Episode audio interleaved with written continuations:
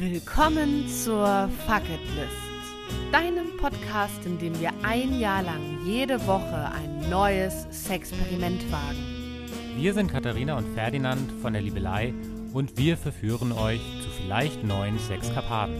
Yay, yay, yay, yay, yay! Party! Uns, uns, uns, uns, ah! Uns, uns, uns, uns, uns, uns, ah! I'm absolutely in the mode um, for dancing. Es ist 22.41 Uhr, wir sind fertig in unseren Outfits. Und wir wollten eigentlich schon längst da sein und jetzt müssen wir noch die Folge aufnehmen auf die letzte Minute. Wir müssen. Nein, wir, ähm, das ist jetzt unser neues Vorglühen mit ähm, Mitte 30 äh, glüht man vor für die Party, Mit indem man Podcast-Aufnahme. Podcast aufnimmt. Äh, äh, ginge es mehr Berlin Generation Selbstverwirklichung und sich selbst so sehr wichtig nehmen. Egal. Ähm, wir haben ein spannendes neues Thema für die Fuck It List. Welcome everybody. Und zwar gehen wir heute auf eine Sexparty. Uh. Ähm, Wer es nicht weiß, wir leben ja in Berlin. Und in Berlin kann man ja eigentlich jeden Tag auf eine Sexparty gehen, oder? Also wir haben mal geschaut. Ziemlich, ja. Ähm, genau, also es gibt ja verschiedene Plattformen, auf denen man spähen kann. Äh, die berühmtesten, auf denen wir zum Beispiel auch noch gar nicht waren, ist der Insomnia Club. Ne? Genau, es gibt so ein bisschen so diese alteingesessenen, da gehört das Insomnia dazu, das KitKat könnte man auch dazu zählen, also so die beiden großen Clubs, in denen schon eigentlich immer in Berlin Sexpartys stattgefunden haben. Es gab auch in den 90ern Ja. schon welche, aber jetzt so in den letzten gut fünf Jahren habe ich so das Gefühl, ist Hat so ein das richtiger Hype nochmal zugenommen. Also dass ja. quasi auch so einzelne Veranstaltungen, also Veranstalter auf Sexpartys setzen, die dann in Clubs stattfinden, wo sonst eben auch normale Partys sind. Ja. Bevor wir verraten, wo wir heute Abend hingehen, weil es wird auch für uns nochmal ein Novum, wollen wir nochmal so ein bisschen in die, in, in Erinnerungen schwelgen, welche Feierlichkeiten wir schon besucht haben. Und ich glaube, Babyline, wenn du mich anschaust, hallo, äh, ich glaube, dass ich dich aussteche. In Anzahl an Sexpartys? Vor allen Dingen in, I was a very early one. I was a very early one. Hm. Ähm, also ich habe ich hab kurz drüber nachgedacht und habe gedacht, ja, ich kein Wunder, wo ich heute so stehe. Ich war bei der meiner allerersten Sexparty, und es war wirklich eine Sexparty mit 18. Also just wie man das durfte. Ich weiß noch nicht, äh, vielleicht war ich noch nicht mehr 18, vielleicht war ich sogar 17. War ich in Dresden, das ist ja meine Heimatstadt, in der ich auch Abitur gemacht habe, beim Nasty Love Club mit meiner Freundin damals. Und ich war damals auch in Beziehung. Und ich erinnere mich, dass mein, das war mein erster richtig fester Freund, der wollte mir eigentlich auch nämlich verbieten, dahin zu gehen. Zum Nasty Love Club. Und ich war so voll damals schon so, boah, das kannst du mir gar nicht verbieten. Bababi, bababo. Und dann war, ich erinnere mich, ich, hab, ich musste schon schmunzeln, als ich mich so dran erinnerte, als mir das wieder aufkam. Ich bin dahin, ich hatte eine Jeans an und so ein Pailletten-T-Shirt noch zu Zeiten, wo nicht, also jetzt gerade haben wir ja alle, also wenn ich meinen Kleiderschrank aufmache, ist die Hälfte davon Pa- Pailletten und irgendwie ist das ja gerade so der Trend. Ähm, damals war das schon nochmal ein bisschen oberfesch. Ich dachte, das sei oberfesch. Ich bin tatsächlich auch reingekommen. Das würde no fucking way, dass du heute da reinkommen würdest mit einer fucking Jeans. Sorry, ich bin immer noch, ich bin schon so, ich bin schon wieder so rohspatzig heute unterwegs. Ähm, na gut, ich habe schon zwei Gläser Cremant getrunken, ich gebe es mal zu. Ähm, aber ich bin reingekommen, aber ich erinnere mich, ich bin reingekommen dann in, diese, in diesen Raum, der auch sehr schön war und alle trugen Unterwäsche und ich habe damit überhaupt nicht gerechnet. Ich dachte, das ist so eine ausgelassene Feier und die Mädels sind alle in Dessous und so und ich fand es so abgefahren und ich weiß noch, ich war dann mit meiner Freundin auf der Toilette und dann waren da so Mädchentrauben, Frauentrauben und die sagten zu die, Mädchen, zieh mal deine Hose aus. und ich war so völlig schockiert. Und ähm, Dein Freund ist da gar nicht mitgegangen. Nee, äh, jetzt hätte ich fast wieder einen Namen gesagt. Nein. Ähm, nein, mein damaliger Freund war nicht mit. Und ich erinnere mich aber auch, ich habe dann irgendwo so auf dem Sofa damals da gesessen und dann setzte sich einer neben mich, ein Mann, der trug auch keine Unterwäsche mehr, machte sich Sahne auf seinen Penis und sagte zu mir, willst du ablecken? und ich irgendwie so, nö, danke, gerade nicht. Aber ich habe es im Nachhinein auch ein bisschen verstanden, warum XY ähm, nicht so wirklich wollte, dass ich da hingehe. Ja. Aber ich fand es ja so cool und ich habe mich so cool und erwachsen gefühlt. Und wenn ich noch mal kurz den Bogen zum Nasty Love Club auch schließen darf, ich war dann, ich war noch zweimal dort damals. Ich war noch mal mit Anfang 20 da, dann mit meinem übernächsten Freund. Mhm. Also das heißt, es zog sich dann auch fünf Jahre. Ich würde sagen, dann war ich was, Pff, 22 oder so. Und habe damals äh, diesen äh, Freund mitgenommen und noch einen gemeinsamen Kumpel. Und das hat fast zum Beziehungsbreak damals geführt, weil, ähm, ah, das ist jetzt wirklich schwierig. Der Freund damals, der, der dann, ähm, der war schockiert. Der war mehr so ein bisschen konservativ. Also auf der einen Seite hat er sich auch mal so cool gegeben und irgendwie neugierig und so weiter, aber den hat das so schockiert. Und ich war damals aber mit Anfang 20, ich habe eher so gedacht, boah, das ist voll cool, wenn ich mich so positioniere, voll so offen und lassiv, sexuell offen und so, keine Ahnung. Und den hat das vollkommen schockiert und wir hatten da, der hat fast mit mir Schluss gemacht und hat gesagt, wenn du auf sowas stehst, ja, wenn hier Hinz und Kunz miteinander pimpern, dann können wir nicht zusammen sein. Das waren meine ersten Sexparty-Erinnerungen. Ach so, und übrigens, ich habe aber selber keine explizit sexuellen Aktionen dort gemacht. Trotzdem auch schon damals nicht. Ich habe im Käfig getanzt und ich habe mich irgendwie so diesem Vibe hingegeben und fand das ganz toll, irgendwie da so mit dabei zu sein und das so voyeuristisch zu betrachten. Ja. Aber ich war nicht im Darkroom, ich war nicht. Ich habe mich nicht auf andere Menschen eingelassen. Aber da gab es einige andere, die da auch gefügelt haben. Ja, ja, also es gab ein Darkroom damals schon, ähm, aber da hat man echt gar nichts gesehen. Ich weiß noch, ich bin da einmal rein und keine Ahnung, wie man sich da hätte orientieren sollen, ob sich die Pupillen dann irgendwann noch mal so, aber mh, aber auch innerhalb des Raums, da hattest du auch schon so die Sofas und von vorne, von hinten und so weiter. Also das, oh, das aber es war damals ein bahnbrechendes Ding. Und als und jetzt genau, und wie ich nochmal so drüber nachgedacht habe, und dann habe ich sieben Jahre studiert und dann innerhalb dieser Zeit sind mir Sexpartys gar nicht begegnet. In dieser ganzen Studienzeit. Ich habe dann in Chemnitz und in Weimar studiert. Und natürlich ging es auf den Feiern auch um Sex. also potenzielle SexpartnerInnen zu finden oder Beziehungspartner, Liebeleien, wie auch immer. Aber das war jetzt eben nicht so Sexparty. Ja, Das ist dann erst wieder hier in Berlin mit dir gemeinsam aufgetaucht. ja. Ich Warst dachte jetzt gerade dran. Uns, warst du vor uns schon mal auf einer Sexparty? Nee, war ich auch nicht. Also ich hatte diese Sexpartys so mitbekommen, glaube ich, in dem Jahr, bevor wir uns kennengelernt haben und hatte da auch so ein bisschen mit gemunkelt.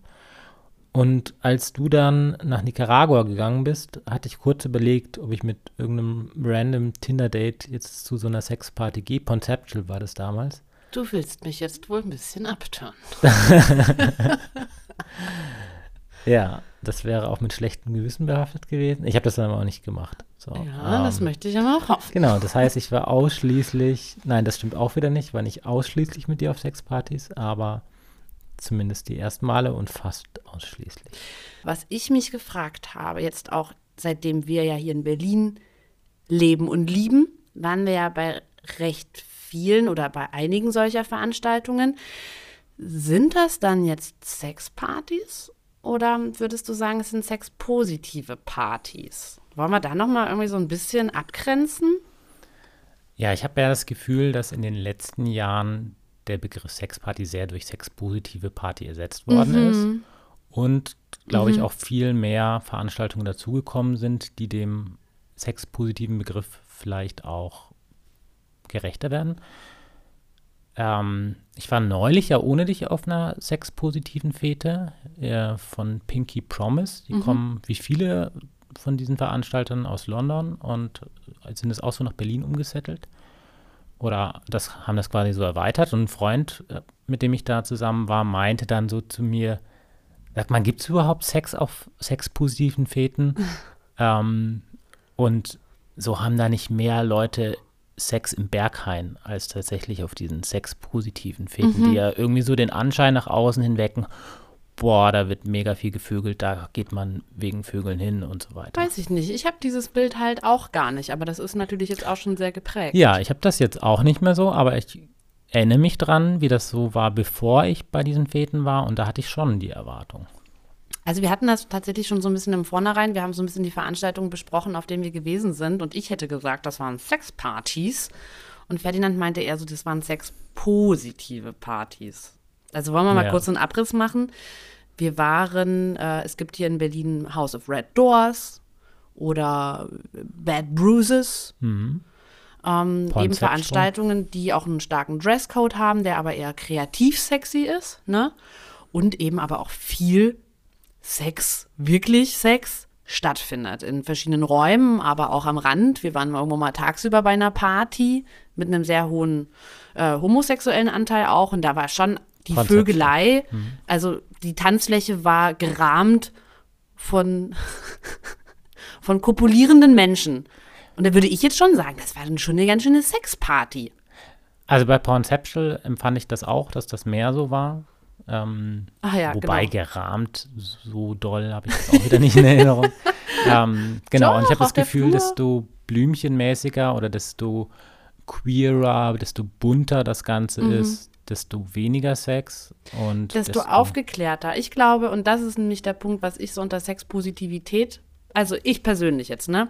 Sexpositive Events müssen für mich persönlich auch, was dein Kumpel auch sagte, muss für mich gar kein Geschlechtsverkehr stattfinden oder explizit sexuelle Handlung, sondern ein sexpositiver Raum oder ein sexpositives Event bedeutet für mich, dass ich da so hinkommen darf, wie ich bin. Also, dass eine sehr viel größere Offenheit stattfindet für wie ich aussehe. Ja, also erstmal auch so eine Form von Body Positivity, ähm, von freiem Ausdruck, schrill oder das komplette Gegenteil. Also, dass das Spektrum einfach sein darf.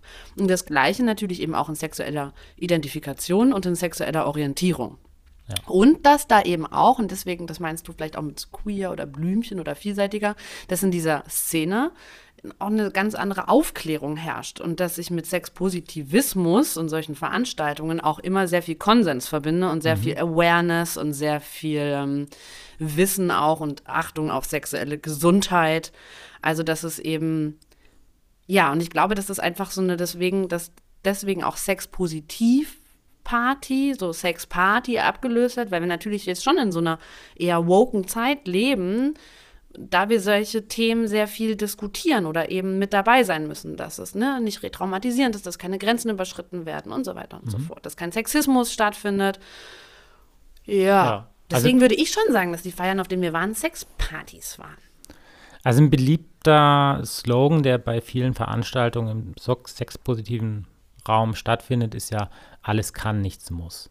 Ja. Und ich habe das Gefühl, dass ähm, das macht so einen leichten Einstieg für Leute, die jetzt nicht so in dieser super darken ähm, Fetisch-Sex-Szene schon seit zehn Jahren sind, Ja. wo ich das Gefühl habe, das ist quasi die ältere Szene, die sich in Berlin schon sehr etabliert hatte, sehr stark aus der schwulen Szene heraus Mm, und ja, einfach wirklich aktiver sexuell unterwegs, auch in solchen öffentlichen Räumen oder halböffentlichen Räumen wie solchen Clubs.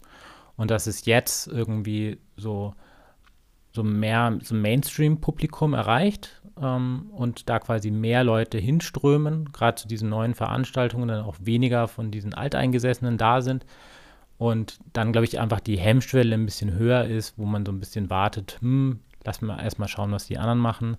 Und ähm, ja, deswegen habe ich so das Gefühl, gibt es so alle Abstufungen und würde jetzt sagen, dass diese sexpositiven Feten als diese neuere Bewegung tendenziell weniger sexuell aktiv sind als Sexpartys, die eben Also würdest eben du sagen, die Veranstaltung, auf die wir heute Abend gehen, ist Ja. sexpositiv oder ist es eine Sexparty? Also wir gehen ja heute Abend zu Club Verboten, auch wiederum Ein ursprünglich aus Urgestein. London. Ja. Ähm, auch eine sehr alte Veranstaltungsreihe. Ich glaube, dass die auch wieder ein bisschen mehr aus der schwulen Szene kommen und Oh ja. ähm, eben auch sehr stark, also auch der Club, der, da waren ursprünglich sehr viele schwul, schwulen Partys, Sexpartys und ähm, ist, ist ja auch so alles ein bisschen darker. Also der Dresscode ist ja auch wirklich Ist fetisch. ist fetisch. Wollen wir nochmal, also ich würde dann gerne nachher noch mal gleich auch nochmal über den Dresscode sprechen, der mich Ja. nämlich ein bisschen hummeln macht, der mir ein bisschen hummeln macht. Und auch die Einrichtung jetzt von dem Club, ich glaube, es soll ja da so eine Piss-Area geben und es gibt eine Fick-Maschine. Ähm, ja, also Total Liebelei. Genau, also ich habe schon das Gefühl, das ist jetzt schon so ein bisschen noch so eine Veranstaltung mehr aus der älteren Generation, aber auch die ähm, gehen mit der Zeit und nennen sich auch sexpositiv und Naja, vor allen Dingen halt auch insofern, als dass auch Club Verboten auf der Webseite eine sehr lange Etikette hat, ähm, was ganz viel eben auch Konsens betrifft und Ja. Sexismus und auch, was ich zum Beispiel eine sehr schöne Bewegung auch innerhalb dieses sexpositiven Veranstaltungssegments finde, ist, dass es überall solche, solche Safety Guides or Angels gibt. Also überall sind jetzt auch immer Menschen, die man ansprechen kann, wenn irgendwas stattfindet. Und jeder ist auch dazu aufgerufen, äh, sich einzumischen, wenn was beobachtet wird. Und das finde ich auch alles sehr schöne Bewegungen. Ähm, bevor wir noch weiter tiefer in den heutigen Abend einsteigen, bevor wir dann abhotten gehen, ja, genau, tanzt man eigentlich, genau. Warum eigentlich Sexparty? Ist es dann, ist es, ist es Party mit Sex oder ist es ein Swingerclub? Also ich finde auch so diese Grenzen so ein bisschen witzig. Also gibt man jetzt eigentlich tanzen oder vögeln? Oder äh, beim Swingerclub würde man jetzt nicht von der Party sprechen, wobei da ja wahrscheinlich auch Musik läuft und vielleicht auch jemand tanzt. Naja, anyways. Bevor wir über den heutigen Abend noch mal ein bisschen sprechen wollen. Ähm, wollen wir noch mal teilen, ob wir auf den vergangenen Sexpartys, sexpositiven Partys, auf denen wir waren, Sex hatten? ja, können wir teilen. Hatten wir nicht. Warte mal, nein, das stimmt gar nicht. Stimmt gar nicht. Doch. Ähm, also bei den meisten tatsächlich nicht. Ähm, also das eine war mir auch echt einfach too dirty irgendwie. Also das, der Boden war schon ein reinstes Meer aus Bierflaschen etc. und alles, keine Ahnung. Also das war mir einfach ein bisschen zu krass. Und wir hatten aber Sex auf einer Party. Wir waren nämlich einmal, eine, einer von diesen Anbietern, entweder Bad Bruises oder House of Red Doors, irgendjemand hat dicht gemacht und hat dann so eine Art Tochter, exklusivere Tochterorganisation geboren. Und da waren wir vor, Der Geheimclub, da dürfen wir ja, gar nicht drüber reden. Wir haben einen Schlüssel. Ist das so? Naja, Ich habe einen Schlüssel. ja, und wir mussten, glaube ich, irgendwas anklicken, dass wir da nicht drüber sprechen. Ist das so? Mhm. Naja, dann verrate ich keinen Titel. Also wir waren, es war sehr exklusiv, es war auch ein sehr teurer Eintritt, auch ich meine, heute ist es jetzt eh nochmal alles gestiegen, aber ich, also wir, ich sag's mal, wir haben einen Huni die Nase gezahlt. Ähm, das war auf so einem Kahn, der angelegt hatte. Ich würde im Übrigen jetzt sagen, wir können da gerne drüber reden, aber das wäre für mich tatsächlich eher eine Sexparty. Also für mich, Na, Dann siehst du, dann haben wir, Mhm. ich, deswegen, das ist auch, an die ich am meisten denke bei Sexparty. Na, Mhm. dann gehört die ja in unsere Vorerfahrungsbereiche mit hinein. Ähm, also das war auch mit Thema sexy, so barock. Wir sahen heiß aus. Wir sahen so, so cool aus. Unfassbar. Unfassbar, wie gut wir ausgesehen haben. ähm, Im Winter sind dahin, ich glaube, es war deswegen so teuer, es waren halt relativ wenig Leute. Und die haben wirklich ja den Fokus mehr so auf, also es gab so ein bisschen Show, ein bisschen Event. Und dann gab es eben diesen Space hinten mit einem großen Bett in der Mitte und dann so verschiedenen Chaiselonges und einem sehr raffinierten Möbelstück, das ich seitdem suche, auch für die Fummelei. Und zwar so ein alter, also so wie, wisst ihr da draußen, so barocke Sessel, aber im Sitzbereich zwiegeteilt, wie so eine gespaltene Zunge, wo man die Beine so wunderbar ablegen kann, rechts und links. Also es war so der perfekte Stuhl für Oralverkehr. Habe ich noch nie gesehen, aber in so diesem wunderschönen klassischen Barock-Look. Und die sahen auch wirklich alt aus. Die waren jetzt Ja. nicht wie neu gem- nachgemacht. nee, es war wirklich. umgebaut, glaube ich. Es war, glaub Umge ich, ja. Also cool. Wenn jemand das da draußen hört und weiß, wo ich sowas herbekomme, hit me. ähm, also es war im Grunde, der ganze Raum war auf Sex ausgelegt. Zum Tanzen war nicht viel. Und da hatten wir nämlich auch Sex. Ja, da hatten wir Sex, ja. Aber das hattest du schon wieder vergessen. Ich habe das vorhin schon mal zu dir gesagt, dann weißt du so, wirklich? Ja, ja. Und ich so, ja, genau so war der Sex aber auch. Und so war irgendwie auch der ganze Vibe. Irgendwie, weil da nichts mehr zu tun war, fingen die Leute eben dann irgendwie an zu vögeln. Das erste Paar fing an auf dem Schreibtisch irgendwie, dass er sie von hinten nahm. Und ich erinnere mich wirklich noch, als wenn es gestern gewesen wäre, wie gelangweilt diese Frau sich praktisch von hinten hat bummeln Beide. lassen. Also es war echt, ich Stimmt, habe ich er hab auch so gelangweilt, Ja, habe ich noch beide. nie Sex gesehen. Ich habe mal irgendwie in der Studentenzeit ähm, auf der anderen Seite, also von der Party aus, übers Fenster ähm, der Nachbarn irgendwie so ein älteres Paar gesehen, was halb dabei eingeschlafen ist. Aber Die wirkt noch lustvoller irgendwie als, als diese beiden auf der Party. Ja. Ja, und irgendwie war das dann so der ganze Vibe. Die Leute haben dann angefangen zu vögeln, rechts und links, wir dann auch. Aber es war mehr so aus, Ja, what else jetzt? to do? Ja. What Also, else to do? Es gab ja irgendwie so ein bisschen Anfangsprogramm, wo dann so ein Performances war.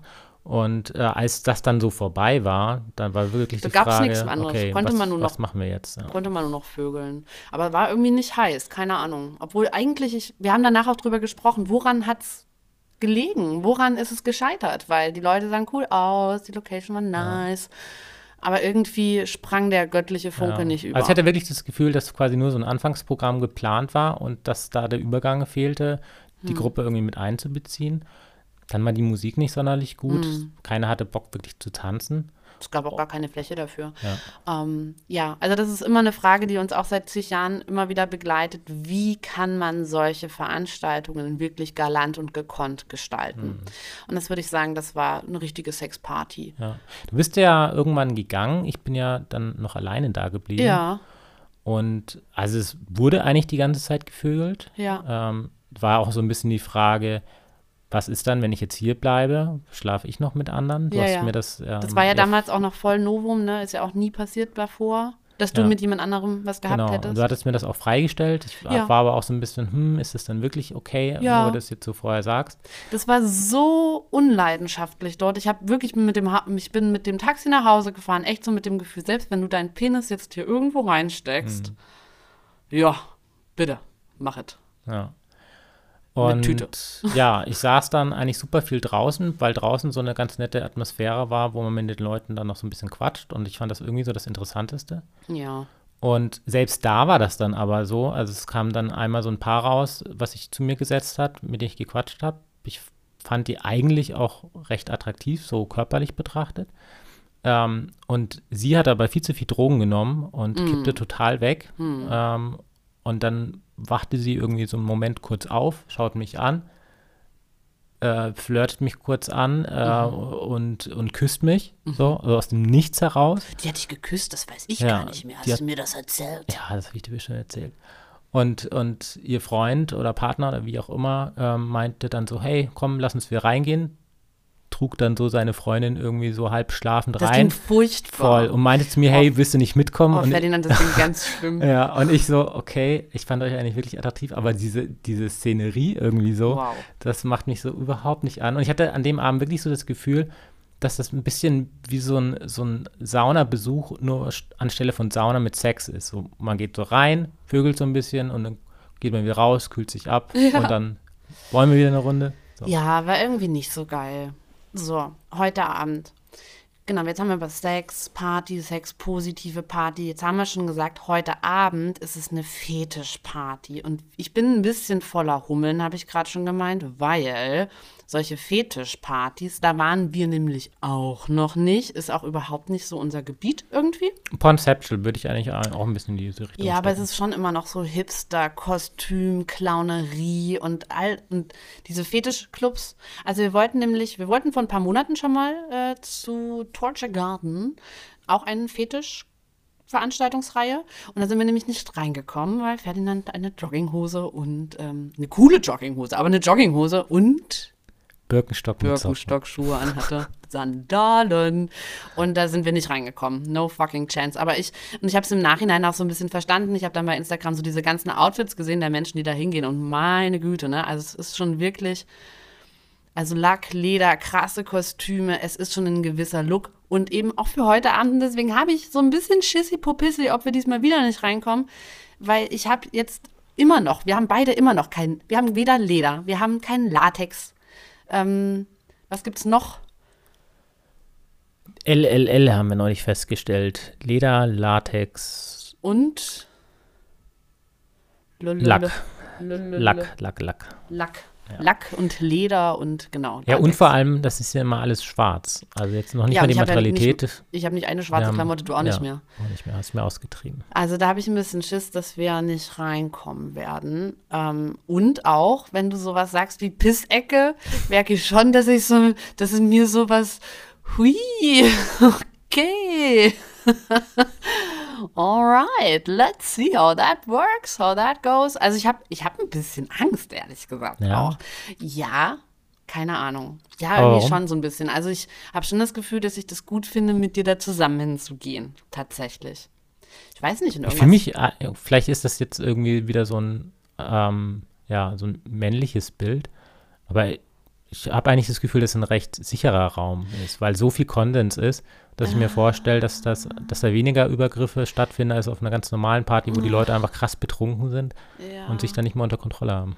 Ja, ach, weißt du, Babyline, das ist so, es ist so ein schwieriges Feld. Also ich habe auch bei Instagram hier wieder die Frage gestellt, was euch interessiert. Ja. Instagramliebelei.co. Ähm, Da werden wir übrigens dann wahrscheinlich auch ein paar unserer sexy Outfits teilen oder zumindest in oh, wir unserem sind so schlecht immer mit dem Fotografieren. Wir haben das echt irgendwie auch nach Jahren des Influencens oder so oder des sozialen Daseins äh, digitalerweise noch nicht so richtig drauf, irgendwie Fotos von uns zu machen. Irgendwelche Bilder werden. Egal, weißt du, Baby, also was viele Menschen und vor allen Dingen eben auch Frauen in der Followerschaft beschäftigt hat, ist, ja, eigentlich ein cooler Space, weil hier mal die Chance, irgendwie in einem sicheren Raum was auszuprobieren und so weiter und so fort, aber dass eben trotz dessen immer noch viel Übergriff auch stattfindet. Und wann, weißt du, das Ding ist ja, wann fängt denn Übergriff auch an? Es muss jetzt auch nichts ganz Schlimmes passieren, aber wenn zum Beispiel jemand die ganze Zeit sich lechzend an mich dranheftet, auch ist es einfach unangenehm. Insofern muss ich schon sagen, glaube ich, also beruhigt mich das irgendwie schon ein bisschen, mit dir zusammen dahin zu gehen. Wachhund. Was? Dein Wachhund. Ja, Tatsächlich Nee, ja eigentlich, und das Outfit. ist auch ein ganz trauriges Armutszeugnis, so nach dem Motto, ich bin hier mit meinem Freund, immer noch auch in dieser, in dieser Gedankenkette verwoben, ach, die ist ja vergeben. Also, dass ein Nein von einer Frau oder Desinteresse weniger wirksam ist, als wenn sie mit einem Mann da ist. Da gibt es auch so verschiedene Studien. Das, Deswegen sagen ja zum Beispiel auch Frauen, die angemacht werden von einem Menschen, auf den sie keinen Bock haben, äh, auch wenn sie Single sind, dass sie einen Freund haben, weil das offenbar besser funktioniert, als wenn sie einfach nur Nein sagen. Wenn sie Nein sagen, macht, hört, er, hört er nicht auf. Und wenn sie aber sagt, ich habe einen Freund, ja, dann, dann ist gut. Also, wow, naja, traurig. Wobei jetzt heutzutage in der Poliszene, ob das noch zählt. Auch, absolut. So, Fetisch. Wollen wir nochmal über Fetisch sprechen? Fetisch ist ja auch immer so, ich habe immer das Gefühl, Fetisch ist auch ersetzt worden durch Kink. Oder ist es irgendwie breiter geworden? Und Fetisch ist irgendwie auch noch so ein Phänomen, du sagst jetzt immer aus der älteren Zeit oder aus der früheren Bewegung. Oder auf jeden Fall so ein, ein, ein, ein, ein dolleres Pflaster. Äh, und bei Fetisch, das schreckt ja viele auch ab, so, ne? Weil wir denken eben an Lack und Leder, wir denken an Anpissen, genau, wir denken an, weiß ich nicht, an, an Masken, die man mit Reißverschlüssen am Mund zumachen kann oder an so Käfige und Absätze in Mündern. Also das sind so meine Ja, ja, denke ich auch dran, ja. Und es ist natürlich auch geschichtlich sehr belastet, wenn ich jetzt irgendwie an Freud und so zurückdenke oder auch eigentlich heutige ähm, ähm, psychologische Klassifikationen wie ICD-10, da ist ähm, Fetisch immer noch eine Störung der Sexualpräferenz. ja, aber ohne Leidensdruck, oder? Das ist äh, der ICD-10. Ja, genau, aber immerhin. Es ist, ähm, also das wurde, glaube ich, irgendwann aufgearbeitet. Also damit, glaube ich, auch die Unterscheidung zur Perversion. Also Paraphilie und Perversion. Paraphilie ist, glaube ich, ähm, ungewöhnlich, aber nicht, para, äh, nicht therapiebedürftig, weil schadet ja niemanden. Aber Perversion ist dann wirklich, okay, ähm, hier. Ist das heute noch Problem. so? Ja, ich glaube, das gilt dann tatsächlich noch so für Bereiche, wo wir jetzt vielleicht auch sagen, ja, okay, das ist vielleicht wirklich ein bisschen pro problematisch. Also keine Ahnung, wenn jemand auf Sex mit Tieren oder mit kleinen Kindern steht. Ja, ja, alles, Ähm. was die Grenzen des anderen überschreitet. Genau. Perversion bedeutet ja sowas wie tatsächlich wieder natürlich, unnatürlich. Mhm. Ähm, Finde ich aber auch ganz spannend. Also zum Beispiel in verschiedenen, ich glaube, es ist auch heute noch so in verschiedenen Staaten der USA zum Beispiel ist ja Oralverkehr zum Beispiel pervers und sogar illegal. Also, oder äh, Homosexualität galt ja auch Jahrzehnte als pervers und unnatürlich und so. Also, wir wollen, ich möchte sagen, es ist ein Begriff, der dem Wandel unterliegt. Ja, ja und, eben auch der Bildung und der Aufklärung. Also total kulturabhängig. Es kann auch parallel quasi in verschiedenen Ländern oder in verschiedenen Milieus Ja. ganz unterschiedlich gewertet werden. Ja, auch innerhalb der gleichen Beziehung kann das unterschiedlich das, bewertet ja. werden. Und Fetische werden häufig als pervers äh, irgendwie tituliert. Ich würde gerne nochmal auf den Begriff Fetisch zurückkommen, weil ich es eigentlich ganz schön finde. Ein Fetisch ist ja eigentlich gar nichts, muss ja gar nichts Sexuelles sein. Aus der, wenn man es äh, etymologisch betrachtet, ist es ja eigentlich, das heißt nämlich sowas wie der Zaubergegenstand. Was ich ganz toll finde. Und du früher auch in okkulten oder in kulten Gebieten ist der Fetisch einfach nur ein Gegenstand der Anbetung, ein Götze, ja. Kann, also jeder, jeder, jeder Gegenstand kann auch ein Fetisch sein. Und das ist aber eben dieses, das sagt der ICD-10 auch, dieses tote Objekt, also irgendwas, worauf sich dann eben jetzt im fetisch-sexuellen Sinne eine sexuelle Lust drauf bezieht. Ne? Zum Beispiel eben High Heels.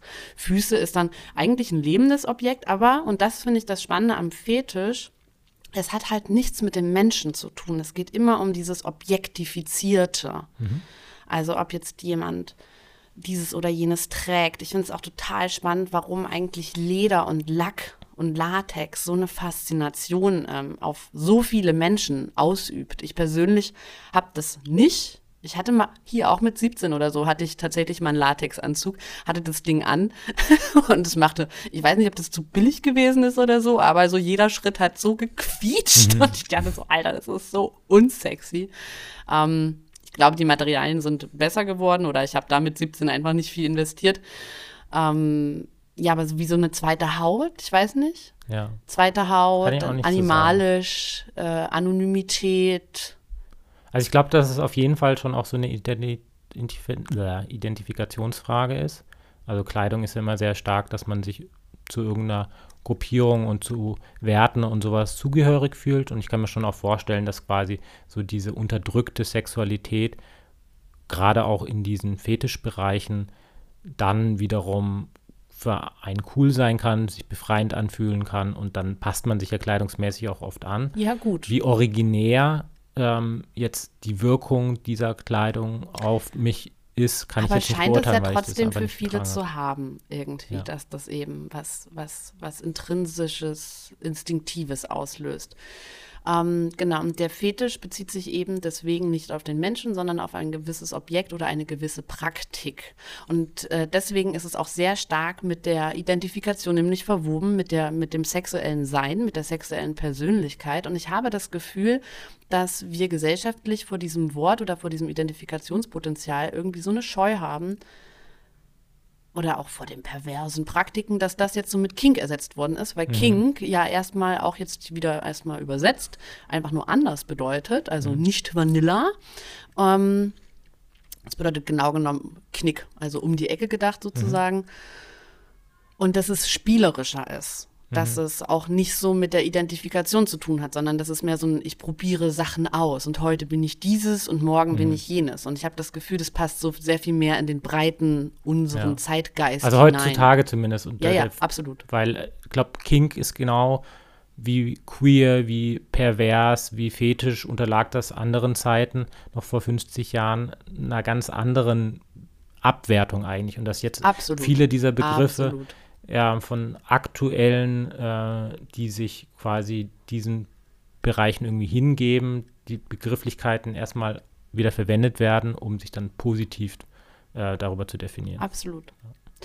Gut, mein Spaß. Was ich eigentlich auch noch ganz Ja. interessant fand, ich habe äh, ein bisschen wieder rumgelesen und äh, wir haben ja schon ganz häufig gehabt, so dieses, dass eigentlich die Religion oder viele Religionen das Sexuelle unterdrückt haben und dass ja die Religionen jetzt sehr stark an Macht verloren haben, dass aber interessanterweise, wo wir es jetzt irgendwie jetzt auch gerade so hier von ICD-10 und so ähm, hat, zu tun hatten, dass die Medizin jetzt eigentlich ein bisschen diesen Bereich übernommen hat. Also wieder diese Normierung unserer Sexualpräferenzen und diese Bewertung, okay, ist das gut, ist das nicht. Auch Eltern in Bezug auf Kinder zu sagen, hey, das darfst du nicht. Ähm, und ähm, ja, Foucault hat da recht viel drüber geschrieben und ähm, dann irgendwie ganz schön aufgezeigt, wie wir uns da in solche Machtpositionen reinbegeben, indem dass wir jetzt andere kontrollieren und natürlich auch uns selbst so ein bisschen schützen, indem dass wir sagen, okay, nee, das ist nicht okay. Und ähm, ja, du darfst es nicht machen und ich kontrolliere dich und Klar, aber auf der anderen Seite würde ich sagen, dass heutzutage eher eine ganz andere Offenheit wieder stattfindet, ähm, eben durch diese Woke-Bewegung, die auch nicht medizingestützt ist, sondern eher so über Moral funktioniert und über ähm, alles ist erlaubt, solange es innerhalb der eigenen äh, fremden Grenzen stattfindet. Ja. Also dass so dieser Sicherheitsgedanke, Vertrautheitsgedanke, beruhigt ist dein Nervensystem und so weiter. Also keine Ahnung, dass da auch eine ganz andere Reflexion ja, auch da passiert jetzt sehr viel, ja. Aber ich würde schon sagen, dass in den letzten Jahrzehnten und auch jetzt wahrscheinlich noch für die überwiegende Masse an Menschen, die es ja. so auf dem Planeten gibt, die Moral sich schon sehr stark jetzt immer weniger an Religion, aber dann jetzt eben so an Wissenschaft orientieren und dass es schon viel fremd übernommen wird, welches Bild man dann quasi. Ach, ich glaube, da ist auch einfach, also wenn wir da jetzt sind bei Verboten oder so beim gefühlten Verbot, dass da auch immer noch ganz viel aus dem kirchlichen Bereich stattfindet. Das schüttelst du ja so schnell auch nicht ab. Ja, also ich glaube auch, dass sich diese Glaubenssätze schon auch weiter auf andere Bereiche tragen sollen. Voll. Ja. Also, ich, ich, mal ich persönlich, ne, also ich habe vorhin schon gesagt, mit Fetisch haben wir jetzt, glaube ich, auch nicht so viel zu tun. Ja, genau. Also wenn ich jetzt anpissen höre zum Beispiel. Mhm. Was macht es mit dir? Schüttelt mich schon ein bisschen.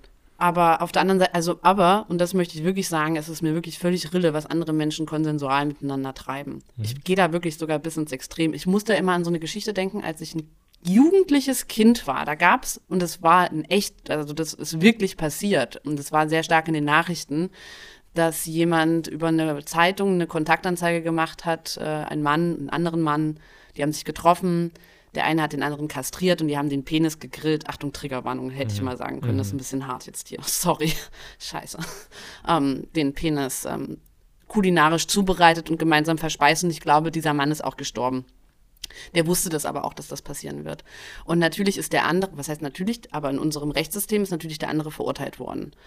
Und ich weiß noch, dass ich damals so dachte, na gut, aber das war konsensual, also keine Ahnung, der wollte das, die wollten das beide. Das hat irgendeinem Fetisch von den beiden bedient. Mhm. Jetzt könnte man dann natürlich sagen, okay, der muss ja psychisch krank gewesen sein, das kann gar keine freie Entscheidung gewesen sein, aber so werden ja auch andere Fetische und sexuellen Vorlieben und Präferenzen auch häufig und ganz schnell irgendwie ähm, bewertet. Das muss ja krankhaft sein, das kann gar kein freier Wille sein. Ja, aber auch davon abgesehen, ähm, dürfen wir ja in Deutschland nicht anderen Leuten dabei helfen, dass sie sich umbringen oder sie gar Stimmt, umbringen. Auch das. Also ja. Oder auch selbst Ich will nur sagen, bei mir geht das sogar so weit eben auch, dass sich Menschen, ah, das klingt jetzt irgendwie, ich weiß gar nicht. Auf jeden Fall finde ich, dass, wenn ihr euch anpissen möchtet gegenseitig, könnt ihr das machen. Oder, das, ach, als wenn ich das erlauben müsste. Aber. Ja, ich glaube schon, dass das so ein Prozess ist. Also ich, ich erinnere mich auch dran, vor ein paar Jahren haben wir auch kritisch darüber geredet. Wir haben uns da auch ein bisschen abgegrenzt und wir haben auch immer wieder so Vermutungen angestellt, hey, wenn die das so machen und das regelmäßig machen und wirklich 24-7 in so einer Subdom-Beziehung äh, ja. leben, ist das wirklich gesund? Die Pathologisierung ja. ist ein riesiges Thema. Ach, es ist ein heißes Eisen, auf das wir uns da gerade, ein sehr glattes Eis, auf das wir uns da wagen. Ähm, weil ich möchte dem nicht folgen, alle möglichen Praktiken zu pathologisieren, die mir fremd sind. Mhm. Andererseits ist es, das ist wie ein verstecktes Aber, ja. Mhm. Ich habe nichts gegen Ausländer, aber ähm, ich arbeite ja sehr viel auch mit Menschen zusammen und es gibt, ich würde einfach sagen, es gibt für alle sexuellen ähm, Auslebungen auf dieser Welt, egal ob die jetzt einem Fetisch folgen, ob wir die als normal gelten lassen oder als abnormal oder wie auch immer, aber dass jeglicher sexueller oder überhaupt biografischer, also lebendiger Ausdruck immer einen biografischen Hinweis hat. Mhm. Also ich kann aus jedem Sexualleben ein wahrscheinlich was biografisches, eine biografische Wurzel finden und ja, aber ich glaube trotzdem, dass wir dann nicht in so einer Beurteilung enden müssen, Nö, sondern das ich auch nicht. Genau, das Entscheidende einfach die Person selbst ist. Hat sie da ein Problem mit oder hat jemand anders im Absolut. Umfeld, äh, leidet die Person Absolut. unter also dieser? Es geht immer um den persönlich genau. empfundenen Leidensdruck und eben, ob anderen auch Schaden zugefügt wird oder nicht. Ja. Grenzüberschreitung. Ansonsten, also wie gesagt, ich glaube auch ohnehin, dass alles, also ich sage immer, ich glaube, alles, was wir uns ausdenken können im sexuellen Bereich, findet auch statt, gibt's. Mhm. So. Und ja, das ist auch Vielseitigkeit und Buntheit. Und das ist ja auch der Sinn oder die, die, die Freude jetzt an dieser Fucketlist, dass wir ja auch Sachen ausprobieren, die wir noch nicht machen. Und während dieses Gesprächs bin ich jetzt davon fest überzeugt, dass wir uns mal anpullern werden. Heute Abend? Nee, heute, ach so, vielleicht in der Pissecke, das ist ganz praktisch, nicht? da muss man ja irgendwie auch die gewisse Lokalität für haben. Ähm, ja, mal schauen, mein Babyline. Mal gucken, ob es ein bisschen Golden Shower gibt. auf jeden Fall würde ich sagen, gibt es die in dieser Fucketlist irgendwann auf jeden Fall. Challenge accepted, Babyline. Und ansonsten. Wie rum? Was? Wie, Wie beidseitig, Freund Blase. Oh. Freund Blase macht jetzt hier nochmal besonders Sinn. okay, wollen wir mal auf die Party gehen? Ich möchte jetzt mal loslegen. Ja. Let's go. Okay, let's go.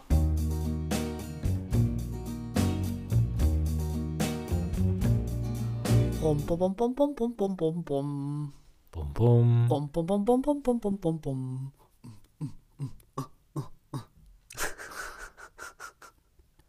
Willkommen auf der anderen Seite. After, After Sex Party in Berlin at Club Verboten. Und die große Frage, die mich eigentlich beschäftigt hat, bevor wir dahin sind, oh my goodness, am I verboten enough? um, ähm, ja, also erstmal, wir, wir sind reingekommen. Wir, wir, das war aber gar nicht so easy. Wir waren da. Nee. Wir waren da. Es war eine riesige Schlange. Ich hatte das völlig wieder verdrängt, dass ja Clubbing in Berlin immer super lange Schlange stehen bedeutet, wenn man nicht irgendwelche Freunde hat, die einen auf die Gäste sitzen Naja, lassen. bei Torture Garden zum Beispiel hätten wir auch nicht angestanden. Ich weiß auch nicht, ob wir einfach, wir sind diesmal eben auch nicht Punkt. Ich, wisst ihr, liebe Leute, ich bin nämlich auch hier kleiner Streberlein wieder. Wenn die Party um elf aufmacht, möchte ich eigentlich halb elf da sein. Also so wie beim, beim Arztbesuch, ich habe schon zu Ferdinand gesagt, das habe ich so aus meiner Kindheit. Wenn der Arzt um acht aufmacht, ist man um halb acht da, dass man wirklich nur diese halbe Stunde wartet und danach nicht noch sehr viel länger. Deswegen wollte ich eigentlich gerne halb elf da sein, aber dann hatten wir hier Kleidungsturbulenzen. Und deswegen waren wir nämlich was um zwölf da und damit wahrscheinlich mit der großen Meute, die alle um mhm. zwölf gekommen sind. Mhm. Aber ja, es hat mich auch wieder vollkommen abgefuckt da. Das ist ja für dich würdelos, sagst du dann immer. Anstehen. Ich finde mhm. Anstehen ziemlich würdelos. Ich habe tatsächlich ein Riesending mit Anstehen. Ich habe auch schon mal überlegt, ob ich das zu einer Therapieform machen müsste, weil mich das so anwidert, ähm, mich überall anstellen zu müssen und ewig zu warten. Ich habe echt ein riesiges Ding damit. Ich bin auch als Jugendliche tatsächlich, wenn ich irgendwo oder als Kind, wenn ich angestanden bin, bin ich in Ohnmacht gefallen. Mhm. Ähm, das ist zweimal passiert. Und mir sackt da echt irgendwie alles weg. Und ich finde es, ja, ich finde es auch würdelos. Und wenn wir hier in Berlin in den Gassen, es gibt ja solche hippen In-Cafés oder Restos, wo mir völlig schleierhaft ist, warum eigentlich teilweise. Und da stehen die Leute in Schlangen oder hier auch beim, beim Gemüsedöner auf dem Weg zur Party, stehen die da Mitternacht im Winter, es ist schweinekalt, stehen die da, weiß ich nicht, eine halbe Stunde für einen Döner an. Ja, ich finde das würdelos. Wir haben ja schon mal so ein kleines SM-Spiel gemacht gehabt, da haben wir, glaube ich, schon mal drüber gesprochen, wo, ähm, was du so nach deiner sexualtherapeutischen Ausbildung Nee, da haben wir noch nicht drüber hast. gesprochen. Haben wir noch nicht drüber hm, gesprochen? Das würde ich auch nach hinten verschieben. Würdest du nach hinten verschieben? Da geht es nämlich auch um Warten und wie unerträglich das für dich war. Ja, für mich ist das wirklich ziemlich unerträglich, Warten. Naja, insofern fand ich die Schlange auch, hatte ich schon wieder gleich keinen Bock mehr, hätte am liebsten auch wieder gleich nach Hause gehen können. Die hat sich aber relativ schnell bewegt. Aber, ey, also die Party ist jetzt zwei Tage her, kann mir, da rollen sich bei mir immer noch ein bisschen die Fußnägel hoch. Wir hatten einen ja, ja, genau. Also wir hatten einen Menschen hinter uns stehen und zwar auch wirklich super nah, der die ganze Zeit irgendwie rumgerotzt hat und in einem Ausmaß, das war wirklich nicht mehr feierlich. Ich bin Aber es war auch wirklich weggerückt, habe den auch angeguckt, also weniger Signale hätte ich, na gut, ich hätte was richtig sagen können, aber ich war echt kurz davor zu sagen, Alter, raff dich mal ein bisschen. Aber dann, dann waren wir endlich dran wir wurden gecheckt, ob wir rein dürfen. Wir mussten uns ausziehen. Ja, auch das finde ich ehrlich gesagt ein bisschen würdelos. Auch das finde ich immer ein bisschen, weißt du, ich finde es schwierig. Auf der einen Seite verstehe ich das, wie gesagt, mit der Integrität mittlerweile, dieses, dieses Dresscodes oder dieser Szenerie, in der, die sie da bewahren möchten. Auf der anderen Seite finde ich es so herablassend und irgendwie auch erniedrigend tatsächlich. Gerade auch bei winterlichen Temperaturen. Ja, alle kommen da irgendwie in dicken Jacken und so weiter. Und dass du dann, ne, eben dich halb ausziehen musst, um zu beweisen, dass du das richtige Outfit hast und damit rein darfst.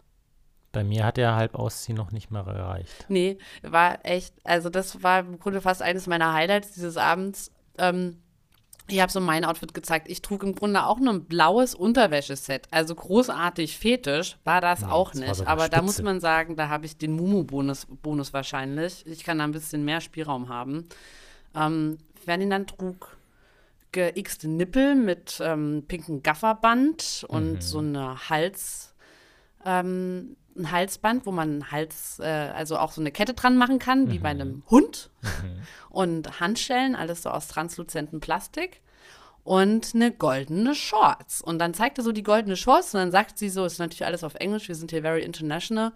Ähm, sagt sie immer so, guckt sie so drauf, rümpft die Nase und sagt, what's underneath? Und wir haben die Frage jetzt erst gar nicht gecheckt. Ja, irgendwie so, hier die Shorts. Ja, but what's underneath? Und das hat sie so dreimal hintereinander gestellt und ich schüttel irgendwie auch schon so den Kopf, gucke sie an und sage, a penis? a penis is underneath.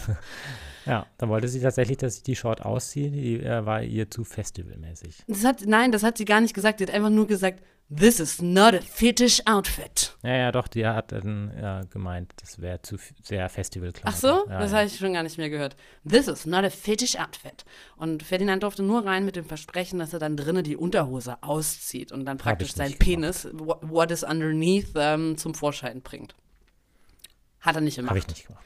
Und letzten Endes, ganz ehrlich, und da muss ich zum Beispiel schon wieder sagen, es hatten so viele einfach nur eine Boxershorts an. Also, und dann noch andere Accessoires auch, aber eben auch Boxershorts. Und mein Gott, ja, sie waren schwarz. Und weil deine Gold gewesen ist, der hat Mhm. sogar geschimmert, ist ja fast noch ein bisschen Plastik. Ist eigentlich geil. Ja, Ähm, ist das nicht, ist das kein Fetisch-Outfit? ja. Also, was ist dann jetzt hier die Unterscheidung? Die Farbe?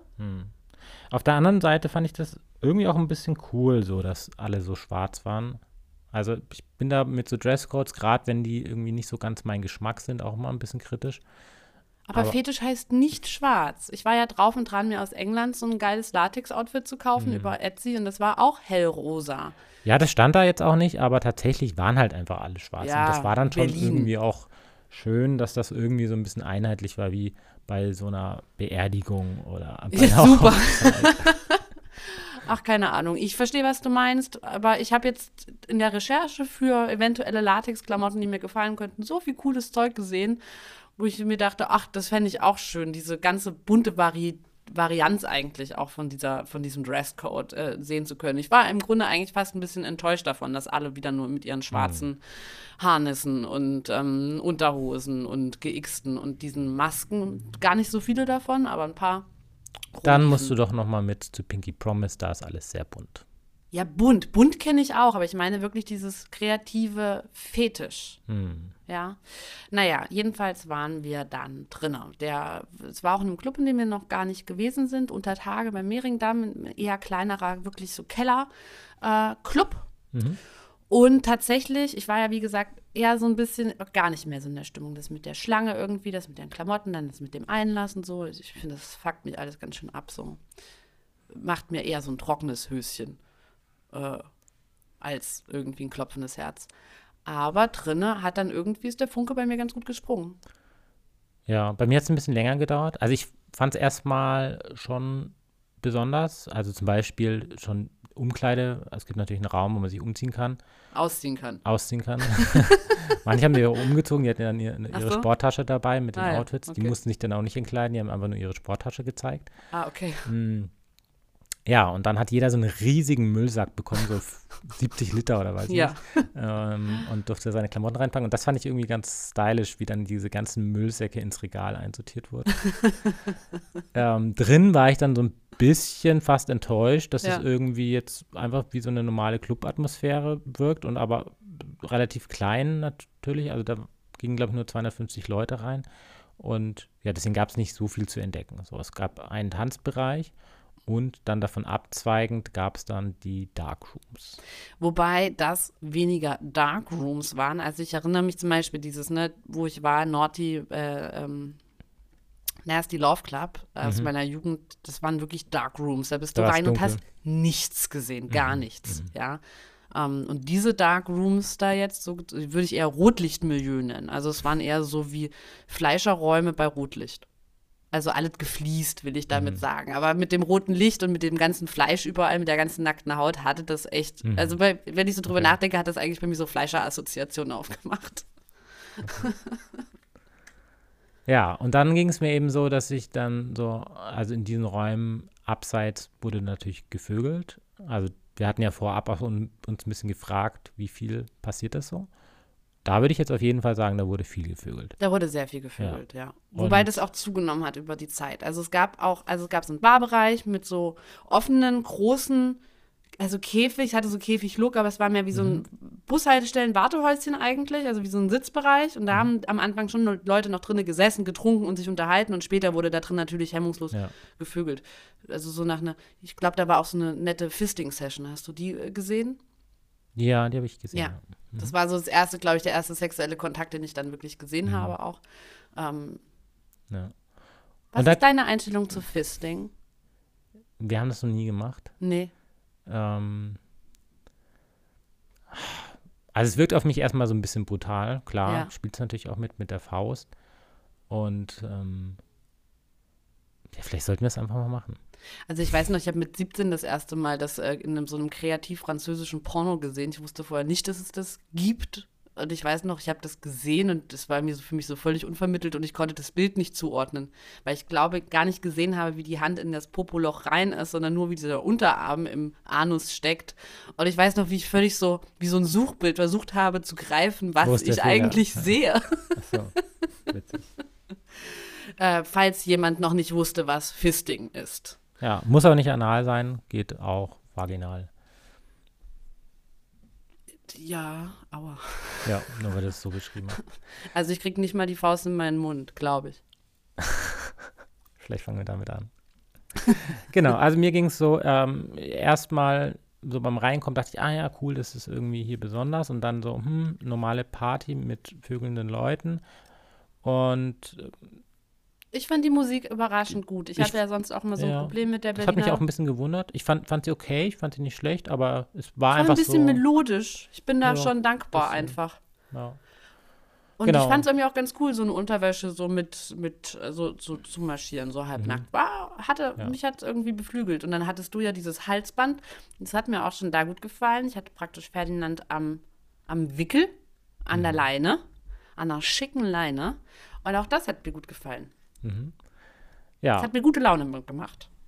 Ja, also ich fand es die ganze Zeit so okay und wir hatten dann irgendwie so ein, zwei Bier getrunken und dann stand für mich die Frage im Raum, ich glaube für dich auch, trinken wir jetzt noch was oder gehen wir? Ich hatte einen Aperol Spritz, aber ja. Oder was auch immer.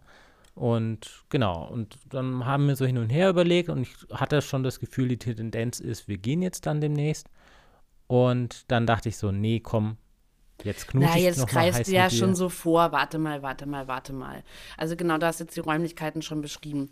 Ähm, Genau, es hat zwei von diesen, von diesen Sexorten äh, gegeben, die eben sehr voll auch gewesen sind. Wir hatten uns das angeschaut, hat mich überhaupt nicht angetörnt. Dann sind wir in irgendeiner Ecke auch vorbei, wo ich, glaube ich, das erste Mal auch in meinem Leben eine Fickmaschine gesehen habe. Also wo ein Mann ja, und eine Frau eben damit äh, zugange gewesen sind. Und du hast, und die waren dann auch, glaube ich, fertig und du hast mich dann auch gefragt, ob ich als nächstes möchte. Und auch da mhm. hatte ich schon den Impuls, Ey, das hat ja gerade noch in ihr gesteckt. Also ich habe auch nicht gesehen, dass die ein Kondom verwendet haben. Und da lagen auch nirgendwo Kondome rum. Also da hatte ich sogar schon die Frage, äh, wie funktioniert das denn jetzt bitte mit dieser Fickmaschine und jetzt einfach die nächste da am Start irgendwie? Da hatte ich schon diesen Impuls. Und insgesamt würde ich auch noch mal was zu der zum Publikum sagen, weil mhm. das nämlich auch noch mal anders war als bei den anderen Veranstaltungen, bei denen wir gewesen sind, weil erstens alles unser Alter tendenziell älter, mhm. was jetzt im Unterschied ist zu ja. Pinky Promise und so weiter. Das ist alles unser Alter tendenziell ein bisschen drunter. Mhm. Und ähm, ganz, also für mich gefühlt super viele Paare. Ja, also ich war auch total überrascht. Sehr heterosexuell, ja, paarlastig ja. war meine Empfindung. Ich dachte ja auch, dass es eine ja, überwiegende schwule, äh, schwules Publikum ist. Und ein Freund von mir hat auch erzählt, dass er vor ein paar Jahren dort war bei einer Fete und dass es da auch so war. Ähm, ich war jetzt sehr überrascht. Ich hatte das Gefühl, das ist sehr heterosexuell gewesen. Ja. ja. Und sehr paarig. So, gut. Jetzt, jetzt kannst du. Jetzt kann ich. Also genau, es gab für mich so diesen Kipppunkt, wo ich dachte, jetzt gehen wir dann gleich. Und dann dachte ich so, nee, komm, jetzt knutsche ich dich aber nochmal heiß ab. Und habe dich so in eine Ecke gedrängt und du hast mitgemacht, aber dann gab es den Punkt, wo ich dachte, na, jetzt reißt es, willst du doch gehen. Hast du es, glaube ich, auch gesagt. Und dann war so, okay, Last Try und habe dir meine Hände hingehalten mit diesen Handschellen. Und dann hatte ich das Gefühl, war bei dir so ein Kipppunkt. Dann war das so, okay. Und, äh, ja, erzähl du mal, wie das dann für dich war. Ja, genau, das, hat, das fand ich gut. Dann hast du mir, äh, du hast mir praktisch eine Rolle angeboten, in die ich dann einschlüpfen konnte. Und ich glaube, darum geht es auch ganz viel bei solchen Sexpartys und vor allen Dingen eben bei solchen Fetischpartys, so eine Mhm. Rolle zu übernehmen und die auszuleben und davon eine neue Lebendigkeit, eine neue Kraft, wie auch immer, zu anzuzapfen und auszuleben. Und ähm, ich habe dieses Geschirr, also diese Handschellen und dieses Halsband ja auch schon länger mit dem Halsband, mit, ja, also auch mit dieser Leine. Und das durfte ich dir nie anlegen. Da hast du immer eine ganz große Ablehnung gehabt. Ich habe mir das aber auch immer so vorgestellt, dass ich die ganze Zeit wie so ein Hund rumlaufen muss. Auf allen Vieren meinst ja, du? ich glaube, das hattest du Nein. irgendwie auch mal so in den Raum gestellt und deswegen hatte sich dieses Bild bei mir Das so war ein. Späßchen. Ähm, deswegen habe ich mich eh sehr gefreut, dass du das alles anhattest und dass ich jetzt praktisch die Chance habe, das ähm, auszuprobieren mit dir. Und als du mir deine Hände dargeboten hast, die ich dann fesseln durfte und dann praktisch in diese Domina-Rolle eingetaucht bin, hat mich das, hat mir das sehr gut gefallen. Und also ich habe eine ganz neue Portion Kraft bekommen. Und dann haben wir wildenst rumgeknutscht und ich habe dich natürlich auch wieder in deine Schranken gewiesen und dann haben wir geteased und gedenialt. und ich habe, fand es auch sehr, sehr ähm, lustvoll und spielerisch mit dieser Leine zu spielen, auch so mit der Länge ranzuziehen, wegzudrücken, bab, bab, bab, bab, bab, bab. Und dann warst du ja aber auch sehr irrigiert und ich glaube, du wolltest dann auch gerne Sex haben, da in dieser Ecke. Ich, ähm, weiß ich nicht, im Stehen anstrengend. Keine Ahnung, ich wollte nicht im Stehen Sex haben. Das ist immer mit dem Winkel. Ich bin, ich bin ja auch nicht so eine leicht, äh, ich glaube, es ist vielleicht auch nochmal anders, wenn man ein so ein Leichtgewicht ist und Mann oder Mensch, Partnermensch einen einfach so anheben kann an die Wand oder so. Ich weiß es nicht, keine Ahnung. Ich, für mich ist es immer eine Frage mit dem Winkel und äh, lala. Also Sex im Stehen finde ich nicht so geil, muss ich sagen. Hatte ich noch wenig gute Erfahrung oder es ist so dirty in the beginning, irgendwo halb in der Öffentlichkeit, dass es im Grunde fast wurscht ist, wie der Sex ist, weil das ganze Surrounding so geil ist. Ja. Ähm, auf jeden Fall fand ich es aber auch lustvoll so mit dem Beat. Also ich habe auch gemerkt, weil ich hatte mich davor so einen Moment, wo mich dieser, ganze Reizüberfluss nämlich ganz schön ähm, überflutet hat. Mhm. Und auch mit diesem Bass, der so meinen Herzrhythmus auch beeinflusst, auch das als unangenehm empfunden und habe mir gewünscht, dass es eigentlich einen Raum gäbe, der so ein bisschen beruhigter ist, dass ich irgendwie mal so ein bisschen runterkommen kann. Und bei der wilden Rumknutscherei und Rumfummelei mit dir fand ich es dann wiederum ganz geil irgendwie mit diesem Party-Surrounding. Mhm. Naja, und weil mir dann aber Sex im Stehen halt so unbequem gewesen ist, ich bin mir mittlerweile auch 32 Jahre alt, habe ich gedacht, na gut, dann gehen wir jetzt mal in diesen Red Room, wo die anderen vögeln. Und dann habe ich dich an, an die Leine genommen und bin wie eine schicke Domina. Ich glaube, das wäre ein Job auch, den ich wirklich gut könnte, ehrlich gesagt. Mit dir da lang stolziert, dann in diesen Raum eingetreten. Dann war natürlich erstmal gar nichts ähm, so frei. Also, genau, ihr könnt euch das vorstellen, das ist ein Fliesenvorsprung wie eine Stufe.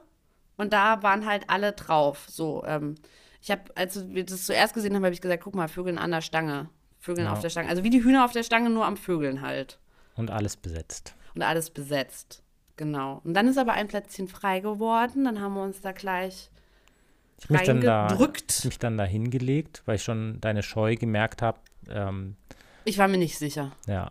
Und äh, ich war ja auch in der Submissive-Rolle, was für mich anfangs auch ein bisschen ungewohnt war. Und ich auch dann immer so Zweifel bekommen hatte oder auch so Momente, wo ich dachte, okay, reiße ich jetzt das Ruder wieder rum? Werde ich jetzt wieder dominanter? Und ähm, habe mich dann dem aber eigentlich immer lieber so irgendwie auch hingegeben. Also ich habe das dann genossen. Und habe dann auch, wir haben ja mal so einen Workshop zusammen gemacht. Ähm, Mhm. Wie war der Begriff nochmal? Dominanz und Submission. Hm, Nee, ich meine diesen, wo, ähm, wo die Submissive-Person so aufbegehrt. Breading. Bretting. Mhm. Mhm. Ja, also ich bin dann sehr in dieses Bretting reingekommen, also so, so Das habe ich gar nicht so wahrgenommen. Breading bedeutet, wenn die submissive Person den Dom, die dominante Person herausfordert. Mhm. Stänkern, könnte man auch sagen. Mhm. Ja, Mhm. Stänkern. Ja, da, es gab immer wieder so Momente, wo, wo ich äh, dich dann dominieren wollte und du hast es mir dann so verboten, ähm, dass du hier die Regeln ansagst. Und Ja. das fand ich ein ganz schönes Spiel. So. Na fein. Und genau, also wir haben dann diese Ecke gefunden zwischen äh, zwei anderen Paaren, äh, wo noch ein bisschen Platz frei war. Und dann habe ich mich da ähm, dann hingelegt. Und es war natürlich super dirty. Ähm, da lagen die angewichsten Taschentücher Und rum. das ist das Ding.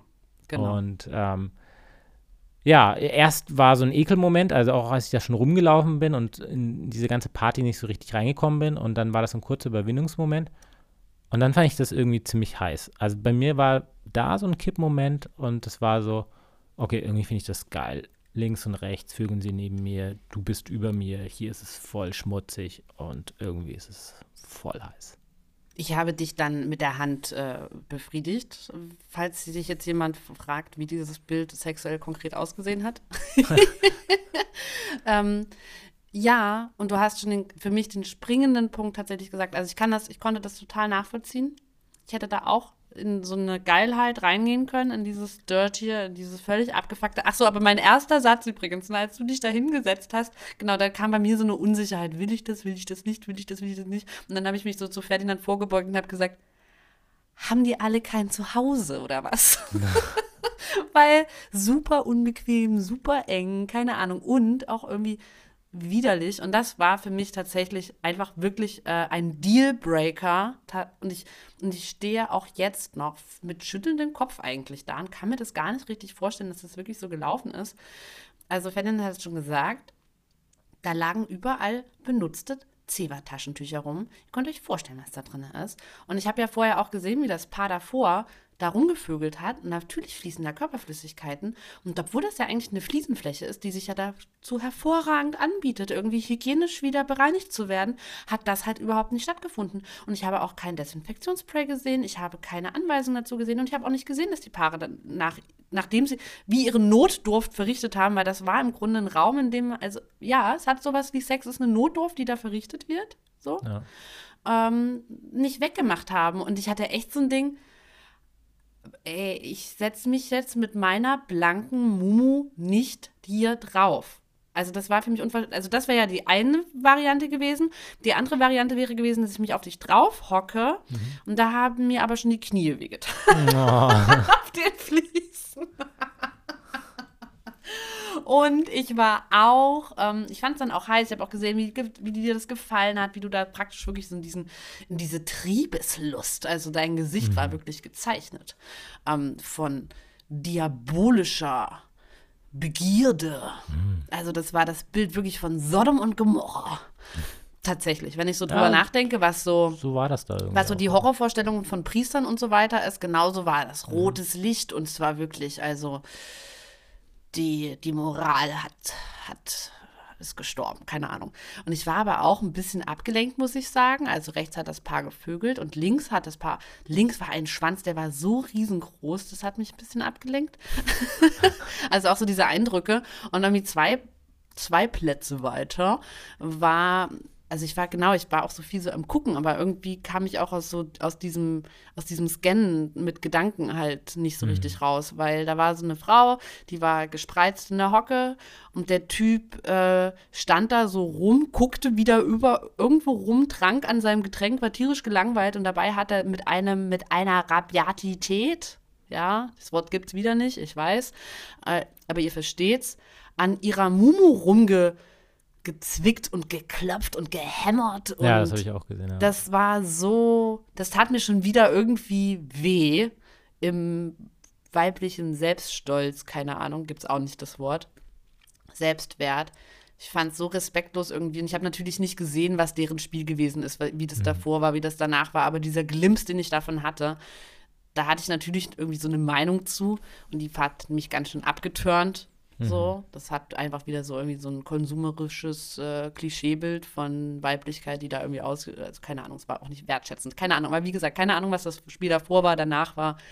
Ich kenne sie nicht, aber so als Standbild hat mich das auch sehr abgeturnt und eben vor allen Dingen Ey, ich habe es echt nicht verstanden. Clubverboten, falls ihr das hört, ne? Eine riesig lange Etikette zu Konsens und ähm, verantwortungsbewusstem Verhalten und so. Aber Sexual Health ist ja wirklich, die Leute haben sich auch nicht die Hände gewaschen. Ich habe ja irgendwann, das hat mich zum Beispiel, siehst du, da wollte ich nämlich, danach wollte ich gehen. Ich wollte, Mhm. ich musste nämlich irgendwann mal pullern und stand eine halbe Stunde in der, in der, in der Toilettenschlange und das hat mich auch schon Ja. wieder. Danach wollte ich nach Hause gehen. Da Also eigentlich wieder mit müsste dem Warten, das ist echt nicht meins. Eigentlich sollte es dann quasi auch ähm, neben jedem von diesen Dark Rooms oder von diesen Abtrennungen irgendwie nochmal Waschbecken geben, wo man Absolut. irgendwie leichter drankommt. Desinfektionsspray, Tücher, Kondome hätten da auch rumliegen müssen, Also Kondo Handschuhe hätten da Kondome habe ich gesehen, müssen. die lagen an der Bartheke und ich kann es mir eigentlich auch nicht vorstellen, dass da nicht irgendwo ein Hygienespray war. Alter, ich habe es nicht gesehen. ja, ich ich habe nicht irgendwann nur gesucht. einen Raum weiter, ganz am Ausgang, hing eine hab Zewa-Küchenrolle. das ja. war's. Ja. Das war's. Mehr war da nicht. Ja, und im Endeffekt wäre eigentlich auch so eine Aufklärung, wenn man den Club betritt, ganz gut, dass man nochmal. Darauf hingewiesen wird, was ist wichtig, Ja. wo findet Oder man dass das. das eben auch mit in der Etikette drin steht. Ich Ja. habe mir dann nochmal die Etikette komplett durchgelesen zu Sexual Health und sowas stand da auch nichts. Und wie gesagt, ähm, Safer Sex Supply war nicht gegeben. Und das checke ich ehrlich gesagt echt nicht so richtig. Doch, also wie gesagt, Kondome habe ich gesehen, aber ansonsten, ja. Ja. Hm. Naja, Naja, deswegen also- konnte ich dort jedenfalls nicht mit dir schlafen. Tut mir leid. Ja, das war echt schade. Aber dafür hatten wir dann doch super schön Sex zu Hause, falls du dich erinnerst. Ach so, übrigens, einer meiner Lieblingsteile von, von Ausgehen in meinen 30ern. also immer das, das Zurechtmachen davor, ne? Hier mit dir. Ich meine, das ist ja auch so krass anders wie damals in den 20ern, auch so mit Freundeskreisen und ähm, äh, WG, wo fett vorgeglüht worden ist und man da irgendwie zu zehnt irgendwo hin ist.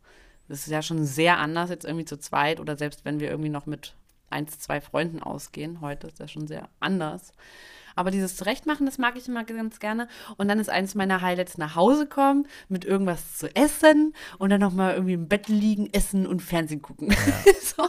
Also normalerweise ist zu Hause eigentlich gar kein Sex mehr. Deswegen war das, glaube ich, bei mir auch so ein bisschen, ey, bis wir zu Hause sind, da ist doch die ganze Energie verflogen. Und wir hatten das, das haben wir schon mal erzählt, oder kommt das in einer anderen Folge, die Dreiergeschichte? Kommt in einer anderen In Folge. einer anderen Folge, da ist es auf jeden Fall auch so, dass äh, der Nachhauseweg gefährlich ist. Und insofern meine Antwort auf deine Frage, haben die kein Zuhause? Ähm, bis die zu Hause sind, haben die vielleicht einfach keinen Bock mehr auf Das waren Vögeln, auch sondern Paare. Ich hatte nicht das Gefühl, dass da so viel Instant-Hookups waren. Ja, aber nicht nur das so, sondern eben auch so aus unserer Erfahrung heraus, auf dem Heimweg, hast du auch Hunger? Ja, ich habe auch Hunger. Wollen wir uns doch was holen? Man dann haben wir das Essen müde, dabei. es ist dann wird man kalt. müde, genau. Und das war es dann vielleicht auch einfach mit Sex. Naja, aber wir hatten alles. Ich hatte alles. Ich habe dann einen Burger bekommen, hier wie bei in dem Song. Äh, ich muss gar nichts, außer schlafen, Schlafen, und trinken, trinken essen und und Pfingsten. 4 Uhr nachts und manchmal um 4 Uhr nachts einen Burger verdrücken. Irgendwie so. Ja. Wer war das? Großstadtgeflüster. Äh, genau, 4 Uhr nachts haben wir noch einen Burger verdrückt. ich glaube, wir haben sogar noch einen Tatort angefangen oder sowas. Also so richtig witzig. Und dann haben wir den aber beendet. Der war irgendwie kurz, äh, der war komisch. Und dann hatten wir noch sehr schön Sex. Und am Ja. nächsten Tag hatten wir auch wieder sehr schön Sex. Ja, also Du hattest den besten Handjob deines Lebens, hast du gesagt zu mir. habe ich gesagt, es stimmt. Ja. nee, also wie gesagt, ich fand es mega heiß mit dir. Es hat mich sehr angemacht. Ah, ich fand es auf jeden Fall einen überraschend schönen Abend. Ich habe damit gar nicht so gerechnet. Äh, ich fand es auch heiß. Ich stehe, wie gesagt, trotzdem ein bisschen mit offenem, unfassbarem Mund da, was sexuelle Gesundheit da anging an der Stelle. Wow. ähm, ansonsten habe ich bin ich auf jeden Fall wieder auch ganz gut angefixt, auch wieder mit dir die, die Sachen auszuprobieren und weiterhin zu gehen. Und mir jetzt vielleicht doch auch mal so ein schönes Latex-Outfit auf Etsy zu kaufen. Also ich habe auf jeden Fall auch gemerkt, dass so meine Vorbehalte, die sind ja sowieso schon ziemlich geschwunden in den letzten Jahren, aber da jetzt noch mal mehr. Also Ja. ich, ich war jetzt wirklich so weit, dass ich irgendwie auch ein bisschen mehr dazugehören wollte. Geht Also- es dir so darum, dazugehören zu wollen? Ähm, mir geht es darum, so in diese Energie einzutauchen. Also deswegen fand ich das ganz cool, dass ich hier diese Handschellen und dieses Ja. Halsding dabei hatte.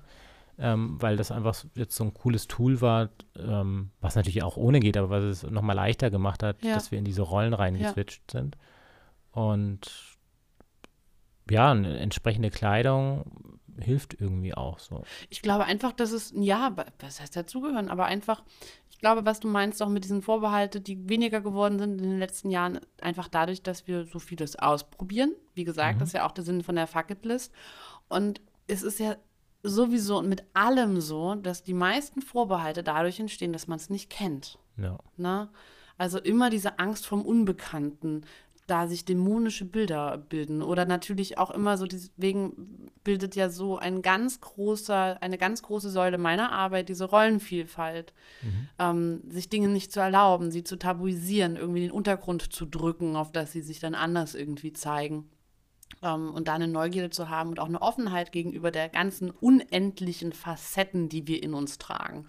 Und auch die Freiheit zu besitzen, das auszuprobieren, ohne gleich eine Identifikationsnummer daraus zu machen. So bin ich, so bin ich nicht. Ja.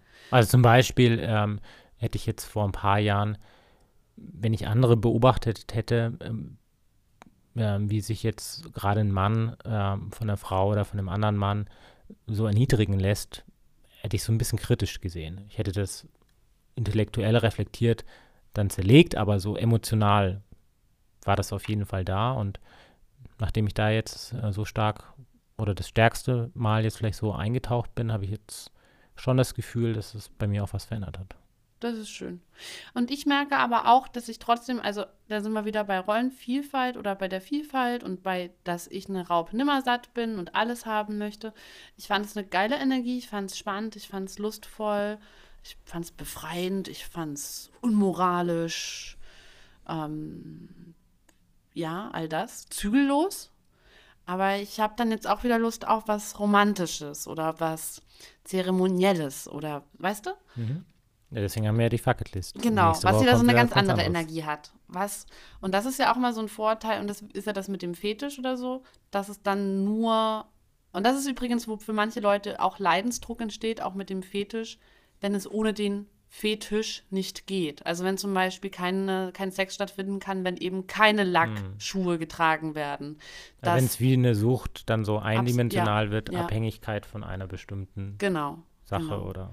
Auch hier haben nicht alle Menschen einen Leidensdruck da, aber da zum Beispiel merke ich schon auch wieder persönlich, ah ja, okay, da würde ich jetzt tatsächlich eben so in Zusammenarbeit rangehen, okay, wie kann man auch anderweitig Hm, wieder mehr Vielfalt reinholen. eine Vielfalt reinholen, eine Lebendigkeit reinholen, äh, raus aus dieser, genau, Abhängigkeit äh, gehen und so. Und nicht nur auf dem einen Geschmack hängen bleiben. Na, das war jetzt doch ein bisschen urteilig, aber es ist einfach so mein Lebens, ach, ich glaube, ich, ich bin einfach so, ich möchte alles und ähm, ich wünsche mir, dass wir alle so offen und spielerisch sind. Aber Hauptsache, wir sind alle glücklich. Und Hauptsache, wir schämen uns vor allen Dingen auch nicht für das, worauf wir stehen oder was wir gerne ausprobieren möchten oder was wir fühlen oder ja. Ja, das ist für mich, glaube ich, das Allerwichtigste, dass wir uns auch nicht schämen und nicht schuldig fühlen und spielerisch bleiben. Ja. Schön. So, so viel zur Sexparty. Häufig war auch so eine Frage bei Instagram, liebelei.co, wo ich auch immer die Themen der Woche oder der, des, des aktuellen Sexperiments äh, leake und euch auch zu gewisse Sachen frage und wir so, so miteinander mitmischen. War auch wie so eine Frage, wo findet man denn so eine Veranstaltung? Es leben ja nicht alle in Berlin. Ja, also im Moment habe ich schon das Gefühl, dass das in den großen Städten mehr ist. Ja. Ähm, also London, Berlin ist, glaube ich, schon am meisten, aber auch in Hamburg und München finden solche Partys statt. Ja. Ähm, selbst in Leipzig habe Ja. ich das schon gesehen. Ja, ja. Also ich glaube, es nimmt zu. Ansonsten come to Berlin und ab Sommer, Spätsommer könnt ihr dann in der Fummelei schlafen, dann könnt ihr was in der Sex. Oh, das war aber klug von mir.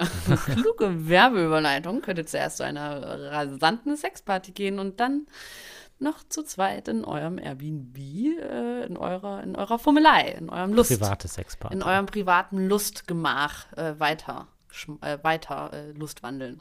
Gut, damit bedanke ich mich bei dir, bedanke ich mich bei euch da draußen. Wenn es euch gut gefällt, macht, äh, make sure, dass ihr uns fünf Sterne gebt bei eurem Anbieter des Vertrauens. Ähm, erzählt es euren Freunden, folgt uns auf Instagram.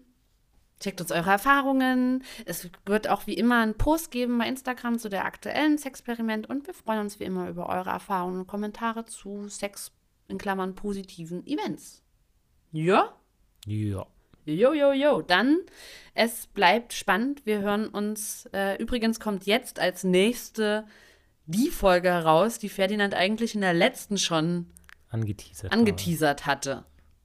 Die wird spannend. Die wird spannend. Die nächste wird richtig spannend. Und wahrscheinlich auch wieder ein, ein komplexeres Kaliber. Ihr dürft gespannt sein. Alles klar. Dann bis dahin und. Muah. Bis dann.